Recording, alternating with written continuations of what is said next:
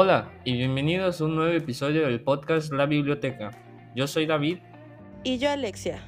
Hoy estaremos viendo un poema relacionado con este 5 de mayo, en donde se conmemora la batalla de Puebla, que fue un acontecimiento histórico para la historia nacional, en donde los mexicanos se enfrentaron contra el general Ignacio Zaragoza.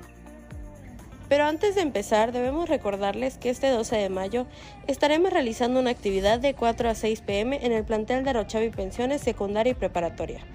En el evento estaremos pidiendo cierta cantidad de tapitas para la entrada.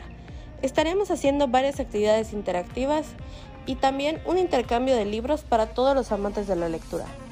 Esperamos contar con su asistencia este 12 de mayo.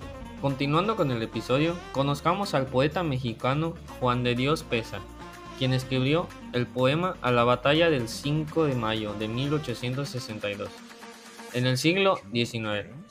Sin más preámbulos, empecemos leyendo las primeras tres estrofas. La tierra tiembla, el aire se espesa, hombres a pie y en bestias, cuerpos de piel morena contra hombres que hablan rarezas. ¿Por qué auxilian al invasor? Qué bueno sería quemar a Puebla, pero no todos pudieron su honor. Fuertes de Loreto y Guadalupe, cobijen a sus bravos guardianes, soporten la incendiaria pólvora, resistan el ataque de los invasores. Y el dicho es... El que siembra vientos recoge tempestades. La batalla de Puebla se libró entre el ejército mexicano y el ejército francés durante la segunda intervención francesa en México.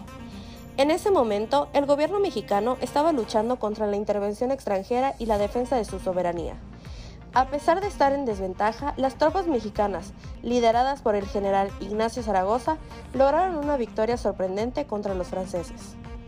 El poema de Pesa conmemora esta victoria y celebra la valentía y el patriotismo de los soldados mexicanos que lucharon en la batalla.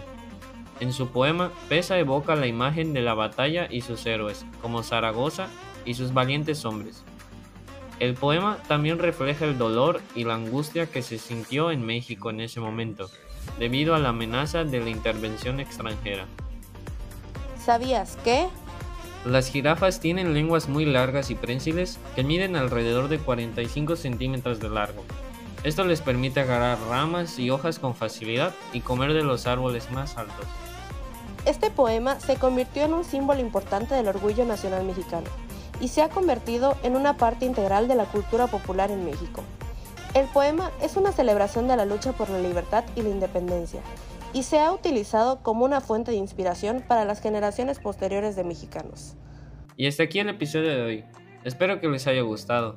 Si quieren que leamos para ustedes alguna fábula, cuento o leyenda, contáctanos por nuestras redes sociales. Nos puedes encontrar como Empalabrarte Oficial en Instagram y Empalabrarte en Facebook. Y también nos puedes enviar un correo al empalabrarte.podcast.gmail.com Y esto fue Empalabrarte.